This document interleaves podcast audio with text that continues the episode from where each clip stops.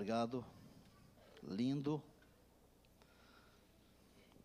Acho que um dia desses aí nós vamos ter que ter orquestra e coral aqui à frente em todos os cultos, não é? O que, que a congregação diz, hein? Amém. Aleluia. Bom momento esse de alegria, com festa, dia bonito, sem sol forte, mas gostoso, para a gente cumprimentar a nossa congregação presente e a nossa congregação virtual, dizendo: Bom dia, povo de Deus. Um feliz. Sábado, povo de Deus. Bom, a gente está aqui hoje para pregar o sétimo e último sermão desta série. Que eu já comecei a trabalhar naquela série da volta de Jesus, aquela mais longa, para pregar um ano inteiro.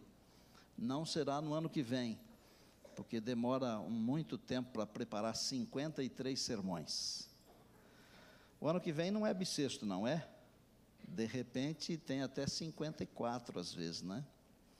Amados, estas últimas noites eh, foram noites de muita oração para poder estar bem firme aqui e feliz, mas ao mesmo tempo sob responsabilidade para falar o que Deus espera que eu fale para vocês neste sétimo sermão da série A Volta de Jesus.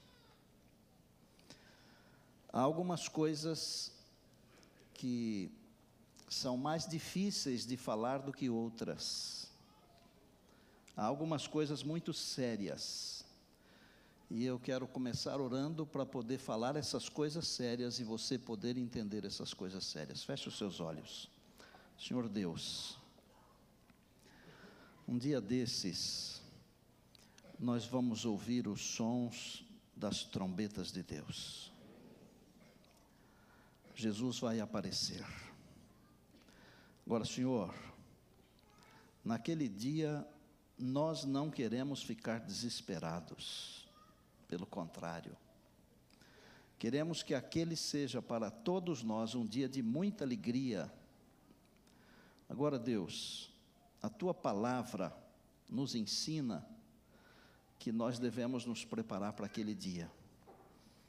Permita que esse momento de culto ele seja muito relevante na vida de todos nós. É a minha prece, Pai, como pastor da igreja, por mim, pela minha família, pela minha congregação, pelos meus amigos, em nome de Jesus. Amém. Um resumo rápido dos seis primeiros. Enoque, o primeiro a pregar a volta de Jesus. Ele pregou que Jesus vem com os anjos do seu poder, vem para exercer juízo e condenar os ímpios. Depois eu falei de uma que talvez seja a principal de todas as promessas: virei outra vez e vos receberei por mais que pareça tardar, não retarda o Senhor a sua promessa. Jesus virá. No meu coração está escrito que ele virá nesta geração, nos nossos dias, amém? No terceiro tema, eu tratei da pergunta que os discípulos fizeram a Jesus e das respostas que Jesus deu.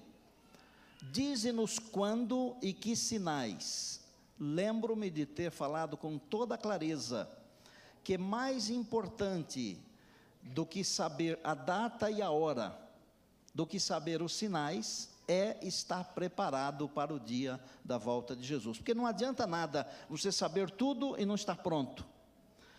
No quarto tema, eu trabalhei um pouquinho o sermão profético de nosso Senhor e Salvador Jesus Cristo, que está em Mateus 24, 25, está em Lucas também. E ali eu disse que a destruição de Jerusalém, ela é uma representação da destruição final de todas as coisas. As perseguições que aconteceram, as dificuldades pelas quais passaram os filhos de Deus naqueles dias, são representações das dificuldades e das provações que nós haveremos de passar nos últimos dias. Gente, pensando bem, eu falo aqui sempre, que é uma glória pastorear essa igreja, que aqui é muito mais do que uma riqueza. Podem saber que um dia essa riqueza me será tirada. Se Jesus vier nos meus dias, e eu não terei vocês cantando e tocando comigo nos meus sermões. Eu nem terei sermões. Provavelmente eu seja perseguido, porque eu pastorei uma igreja grande, eu tenho influência. Mas você também será perseguido. Mas no maior momento, no pior momento, no mais escuro, na pior tormenta, os céus se abrirão e Jesus aparecerá.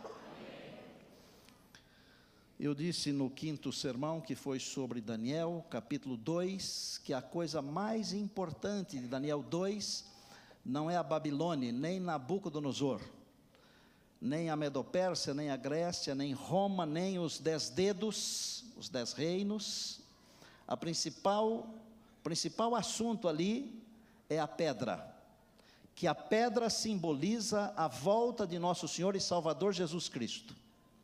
A pedra é o reino de Deus, que será estabelecido e não passará. E o anjo disse a Daniel: Nos dias destes reis, nos nossos dias, o Deus do céu suscitará um reino que não será jamais destruído. Louvado seja o nosso Deus. E eu disse naquele sermão que duas coisas, duas facetas contribuirão, contribuirão para que as igrejas e os povos se juntem contra um povo. E essas duas facetas são a imortalidade da alma e a guarda do domingo.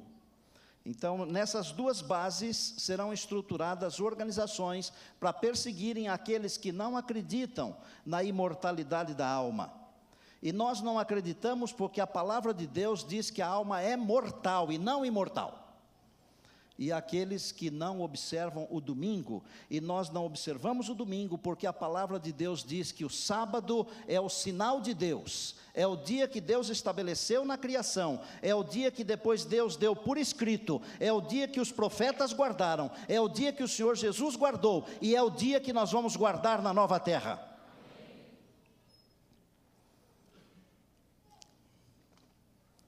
Hoje é o dia do sétimo assunto. Quero perguntar: você trouxe a espada do Espírito, a palavra de Deus? Mostre aí, pode ser assim no papel, pode ser assim eletrônica, não importa. Trouxe também uma caneta para fazer anotações. Encontre aí Daniel capítulo 12, verso 2.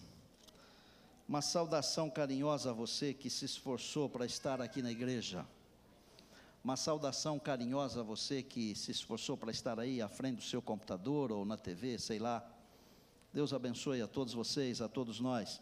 Queria mandar um beijo aqui para o Du, que está ali sentado entre os pastores Hélio e Ricardo. Tenho um carinho muito grande por você, viu, Du? Sou seu fã. Daniel 12. Vou ler dois versos apenas aqui e depois vou ler um em Apocalipse. Nós vamos conversar sobre esse assunto com base nesses dois versos, nesses três versos aqui. Daniel 12 diz assim: Nesse tempo se levantará Miguel. Você lembra quem é Miguel na Bíblia? Não. Pode falar alto, é Jesus. Amém. Nesse tempo, Jesus se levantará. Vamos traduzir para a nossa linguagem hoje, né? Ele é o grande príncipe, o defensor dos filhos do povo de Deus. Ele é um príncipe e é o nosso defensor príncipe vitorioso, vencedor de todas as batalhas. A Bíblia diz: haverá um tempo de angústia, e explica: esse tempo de angústia é o pior de todos, qual nunca houve desde que houve nação até aquele tempo. Terrível. Ô, gente, nós vivemos o bem bom hoje, viu?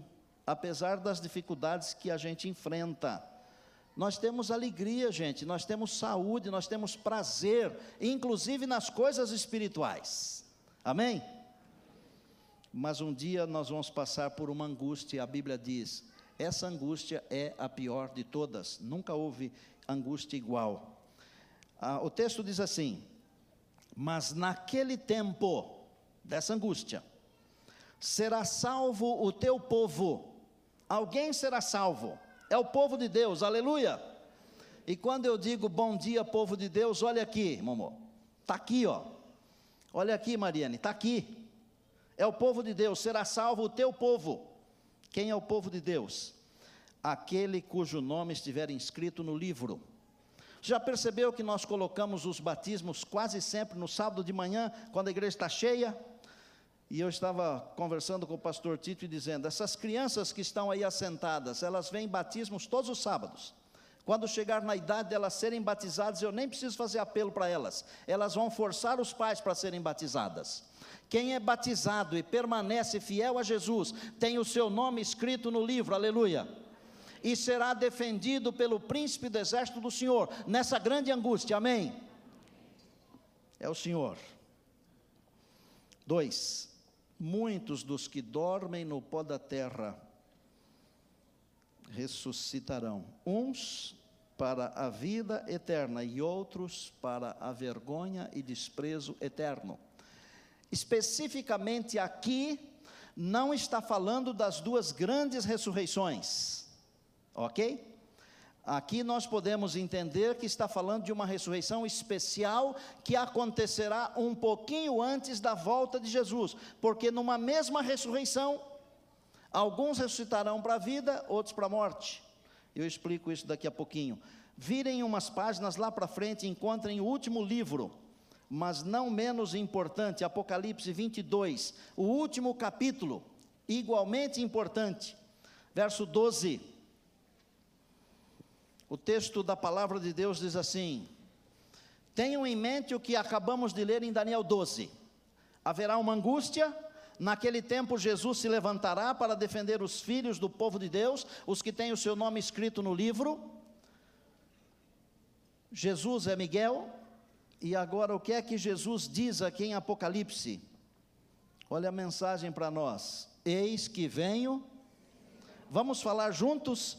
Eis que venho sem demora. Você pode falar melhor, não pode não?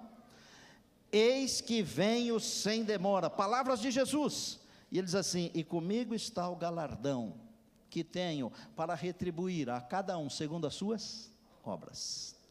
Pastor, então as obras são importantes? Claro que são.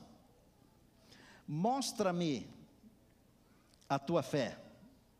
Como é que a gente mostra a fé? A gente mostra a fé vivendo a fé. As obras, elas são um indício do nosso relacionamento. Eu gravei um programa, um pedacinho de um programa para vida e saúde essa semana passada, eu acho, essa semana agora, a última. Falei sobre comunhão com Deus. E eu disse que há duas coisas importantíssimas na comunhão com Deus: é o estudo da palavra de Deus e uma vida de oração. Quem vive uma vida de oração e uma vida de estudo da palavra de Deus, tem vontade de ir à igreja. É impossível viver uma vida de oração. É impossível viver uma vida de estudo da palavra e quando se anuncia um programa, eu não vou. Porque a gente sente vontade de estar com Deus, estar com o povo de Deus. Outra coisa, é impossível viver uma vida de oração e de estudo da palavra de Deus sem contar para as pessoas sobre Jesus sobre o seu amor, o seu cuidado, a sua vinda. Então, princípios, vida de oração, vida de estudo da palavra de Deus. Toda apostasia, toda, ela começa com uma Bíblia esquecida, ela começa com joelhos não calejados, porque quem vive uma vida de oração e de estudo da palavra de Deus não abandona Deus apesar das provações. Vou andar. Alguns dos acontecimentos do final dos tempos, nem vou falar disso aí, porque você está cansado de ver guerras e rumores de guerras e terremotos e dificuldades. Mil, duas mil, mais do que isso, muito mais. Alguns enganos satânicos no finalzinho dos tempos, vou falar para você. Disfarce de cristianismo, já viu? Como está cheio de gente se dizendo cristã, mas quando Jesus diz alguma coisa, elas dizem não. É o disfarce do cristianismo. Pessoas com a Bíblia debaixo do braço, com a Bíblia na mão, em todo lugar, mas não obedecem à palavra de Deus, não servem e não seguem aquilo que o Senhor Jesus ministrou na palavra. Manifestações satânicas, igrejas falsas, o falso dom de línguas, aparição de pessoas que já morreram, personificação de mortos, e nos últimos dias, Satanás personificará nosso Senhor e Salvador Jesus Cristo, mas uma coisa não lhe será permitido fazer: imitar a segunda vinda de Cristo. Ele não vai imitar.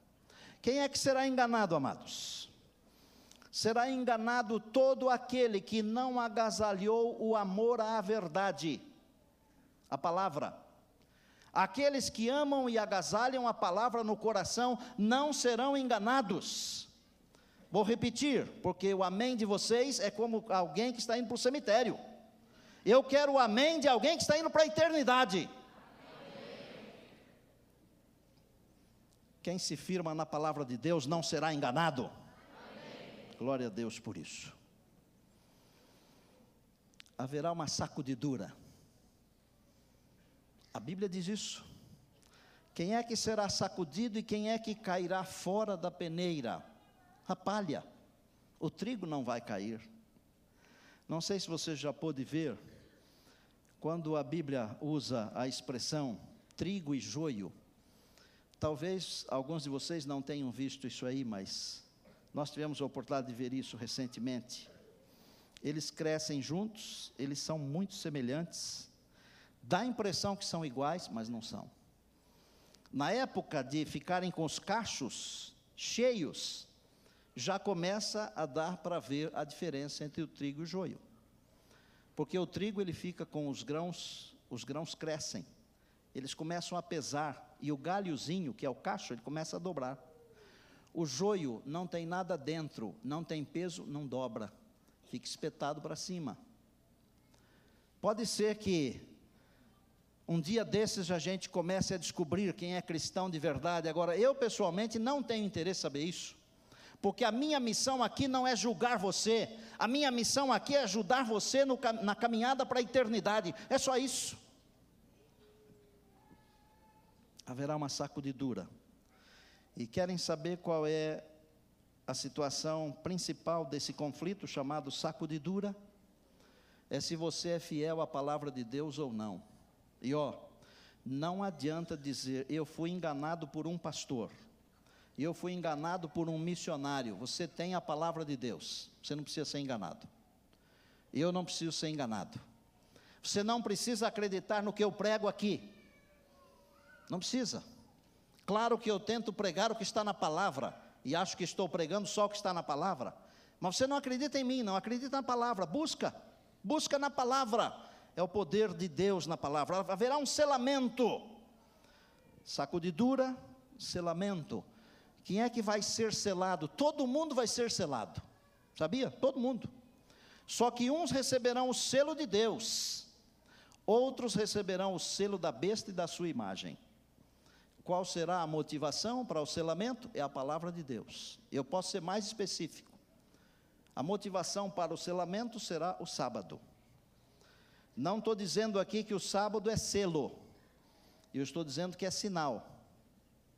Há algumas coisas que às vezes a gente fala, as pessoas entendem mal. Mas se você quiser entender assim, Deus disse que será sinal entre mim e vós.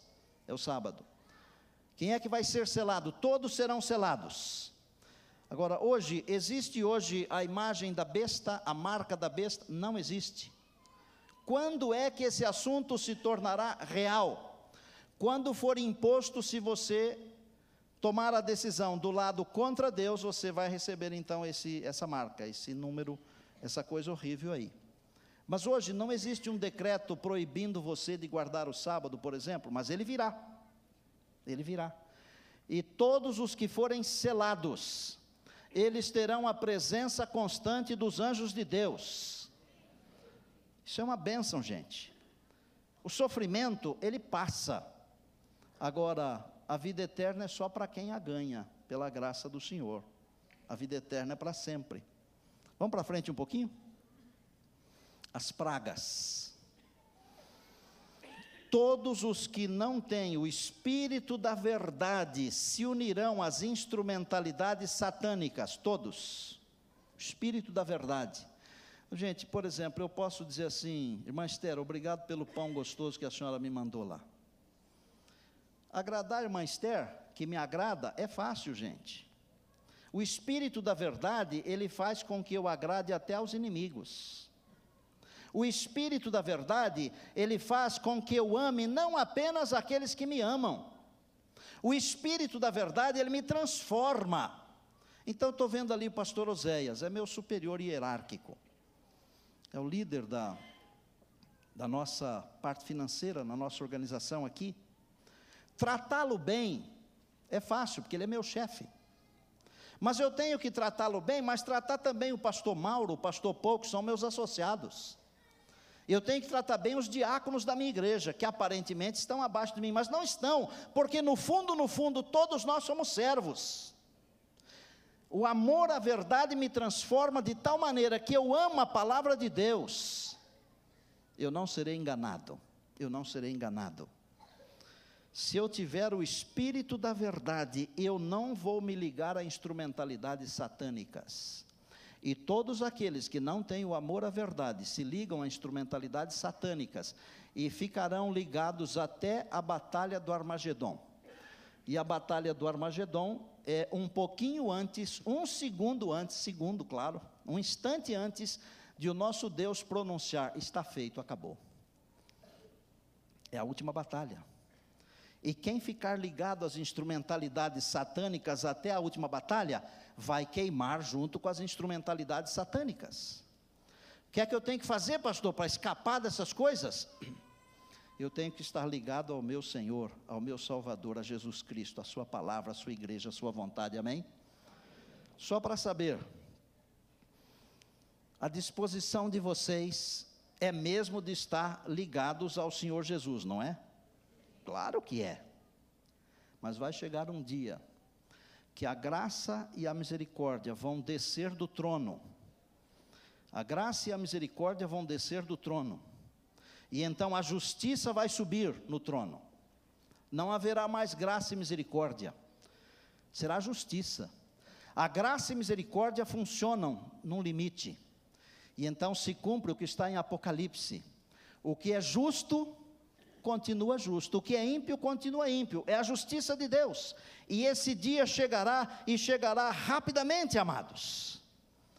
Um dia desses, o Senhor vai mostrar no céu a sua lei, e ela vai se abrir de encontro à terra. As palavras serão como chamas de fogo, todas as pessoas compreenderão. Será um momento decisivo na história.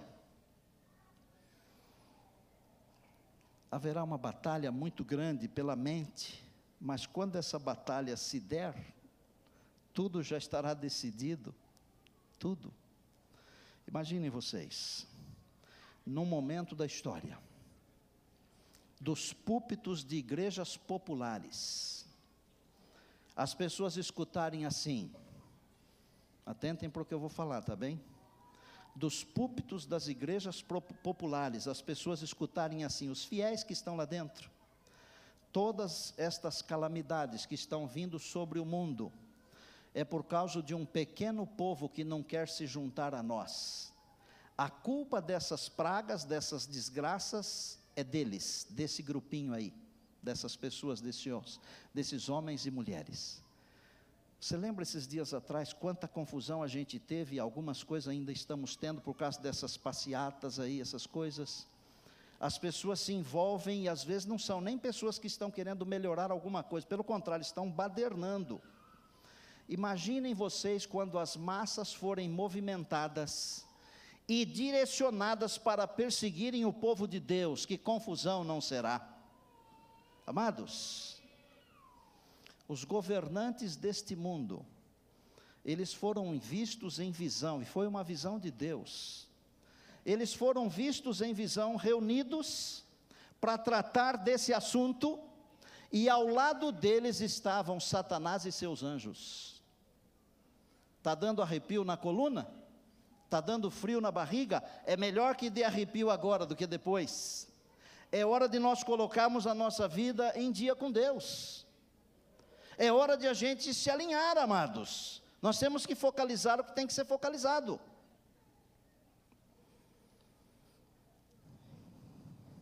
É a meia-noite que Deus manifesta o seu poder para libertar o seu povo. Meia-noite. A hora mais escura, hora terrível.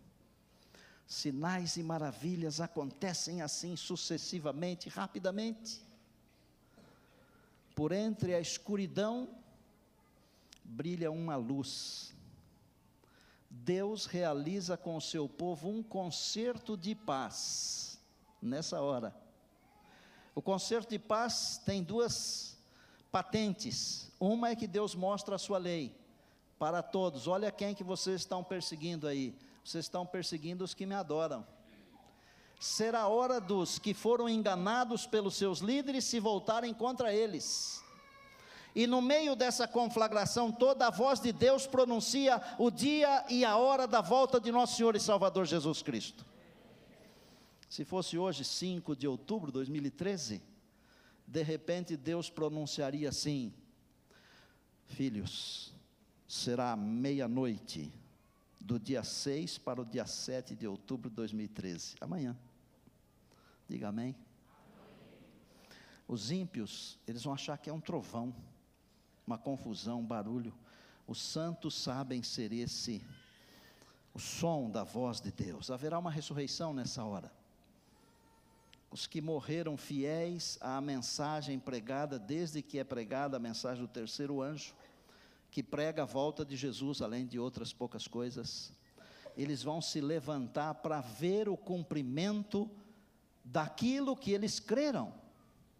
Você que acredita na volta de Jesus, se você tiver que ir embora daqui, Deus vai dar um presente para você.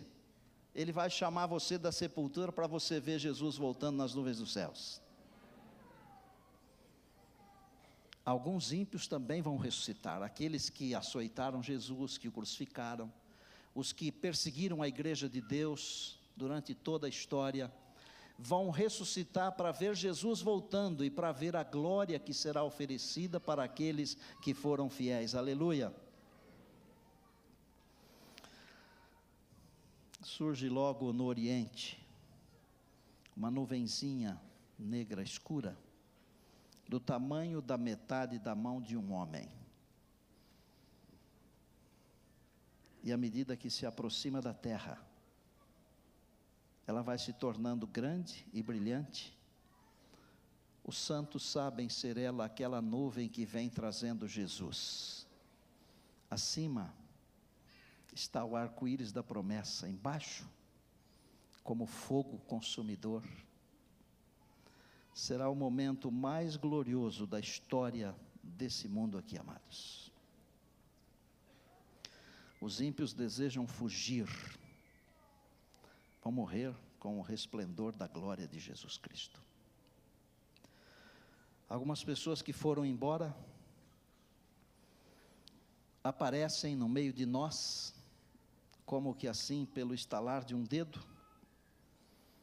Esses dias nós sepultamos aí a Fabi, o Luizinho, a irmã Noemi. Sepultamos o pastor Boger.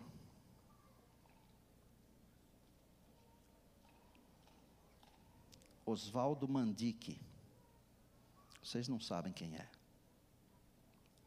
Um garoto que morreu num dos hospitais aqui da região era estudante desse colégio aqui no tempo que eu aqui trabalhei.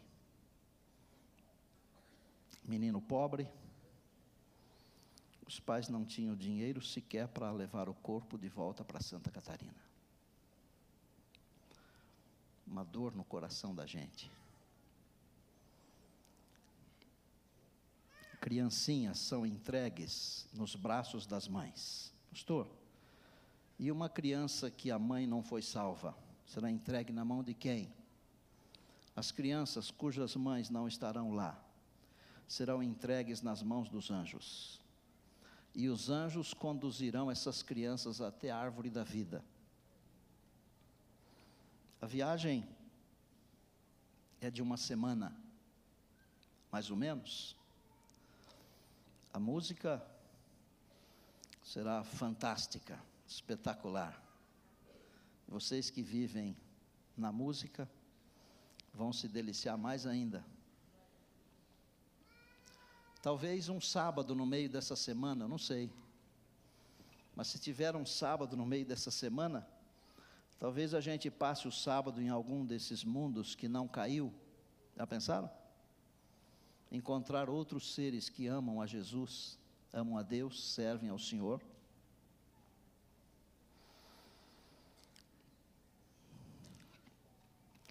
Jesus dá as boas-vindas aos seus amados. Com suas mãos, ele estende e diz para a gente entrar na cidade.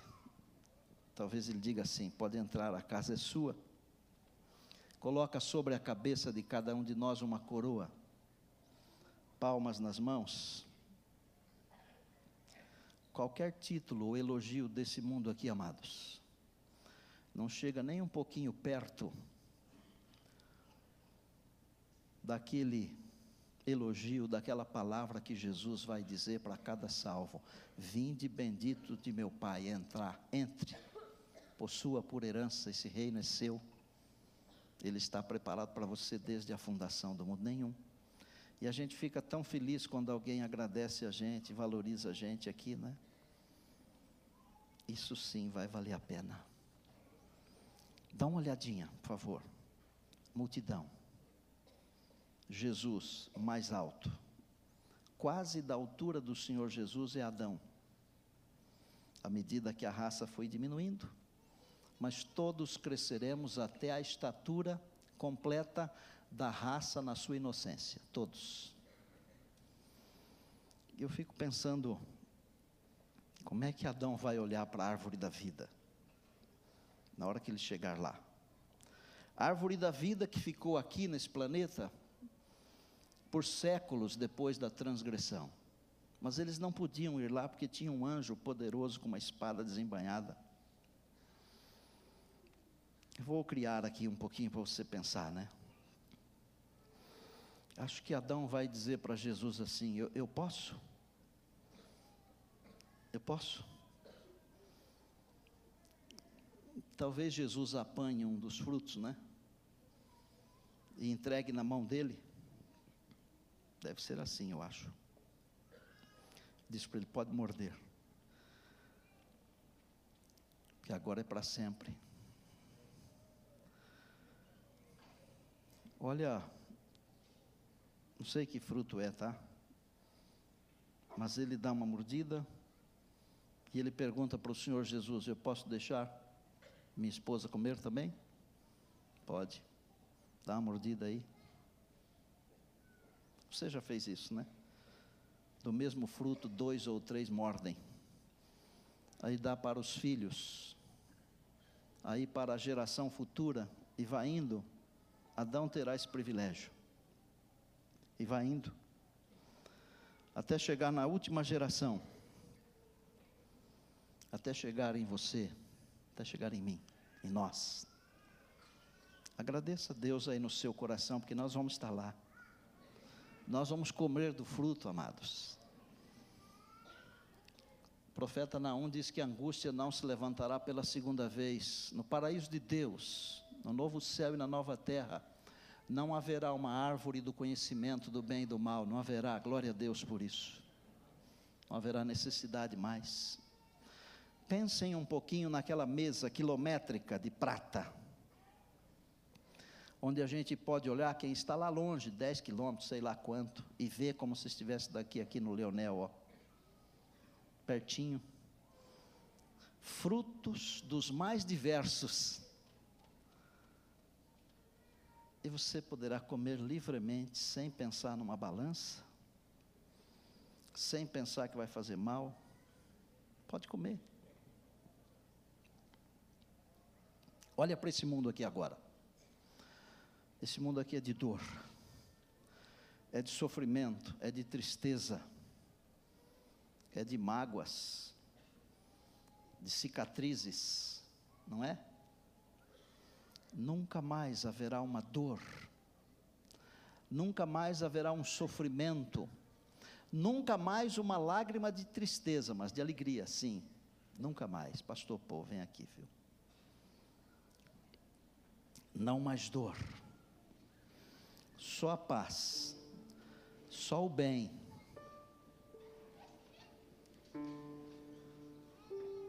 Eu quero que Deus toque o seu coração nesse momento com cordas melodiosas.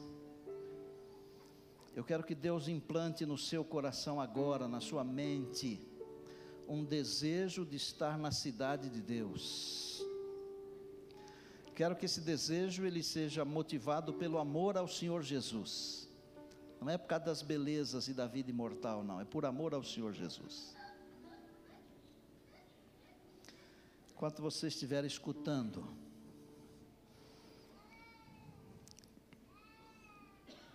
quero que você fale com Deus.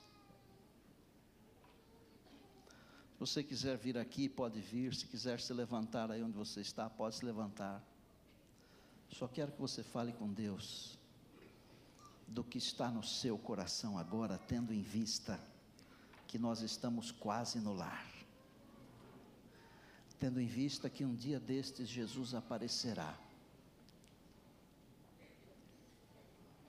Se você estiver pensando em alguém que foi embora, isso lhe causa dor, tristeza, saiba que muito em breve você vai sorrir. Eu vou sorrir de alegria quando eu puder ver de novo o meu pai. Talvez você já tenha perdido o pai. A minha mãe, eu já perdi a avó Leni, a Branca, alguns amigos que eu mencionei aqui. Um garoto que eu visitei junto com o Dr. Wilson Rossi, estava com leucemia, quando eu fiz semana de oração aqui, uma porção de anos. Quero ver aquele garoto lá. Ele não resistiu, ele foi embora. Mas um dia desses não haverá mais dor.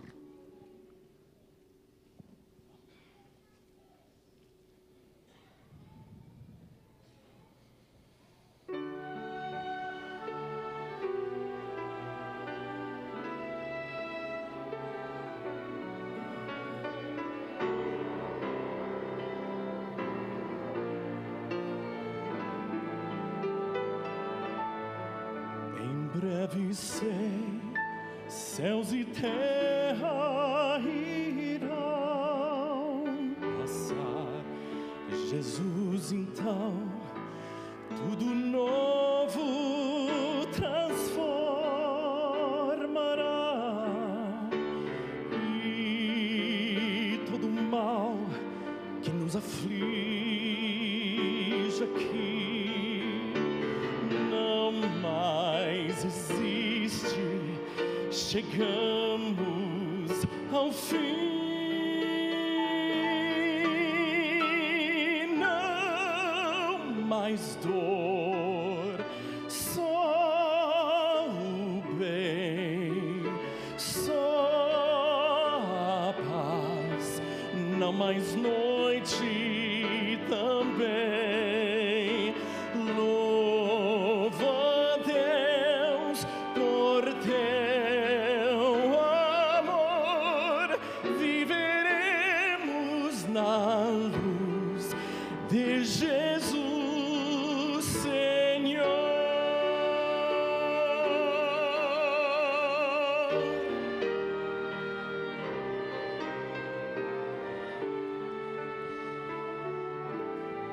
Já posso ouvir os louvores da multidão.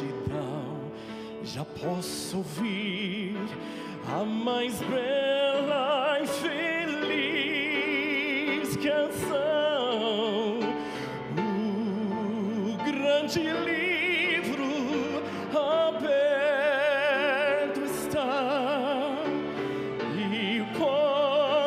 ouvir o meu nome chamar.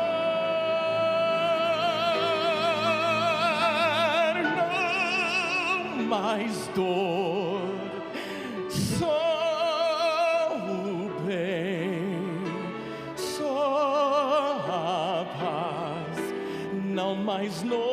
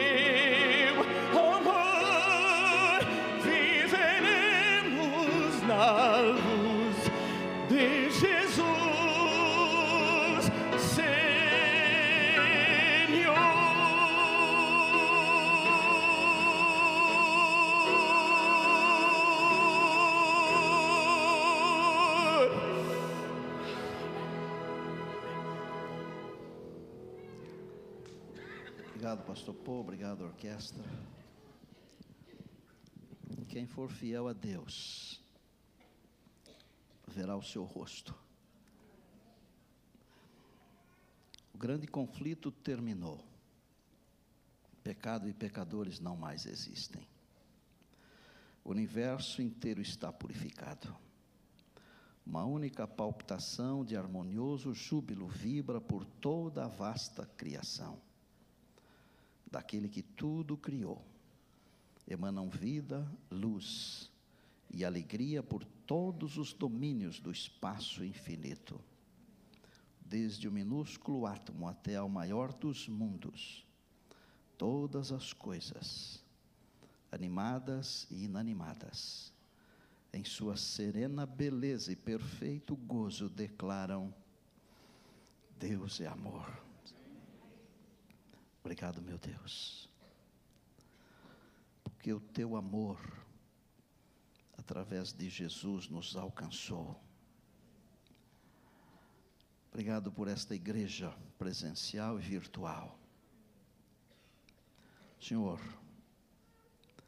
motivados pelo amor de Jesus, nós queremos estar lá. E pela tua graça estaremos lá. Louvado seja o teu nome. Pai, agora, quero pedir que o Senhor dê um carinho para o Vitor,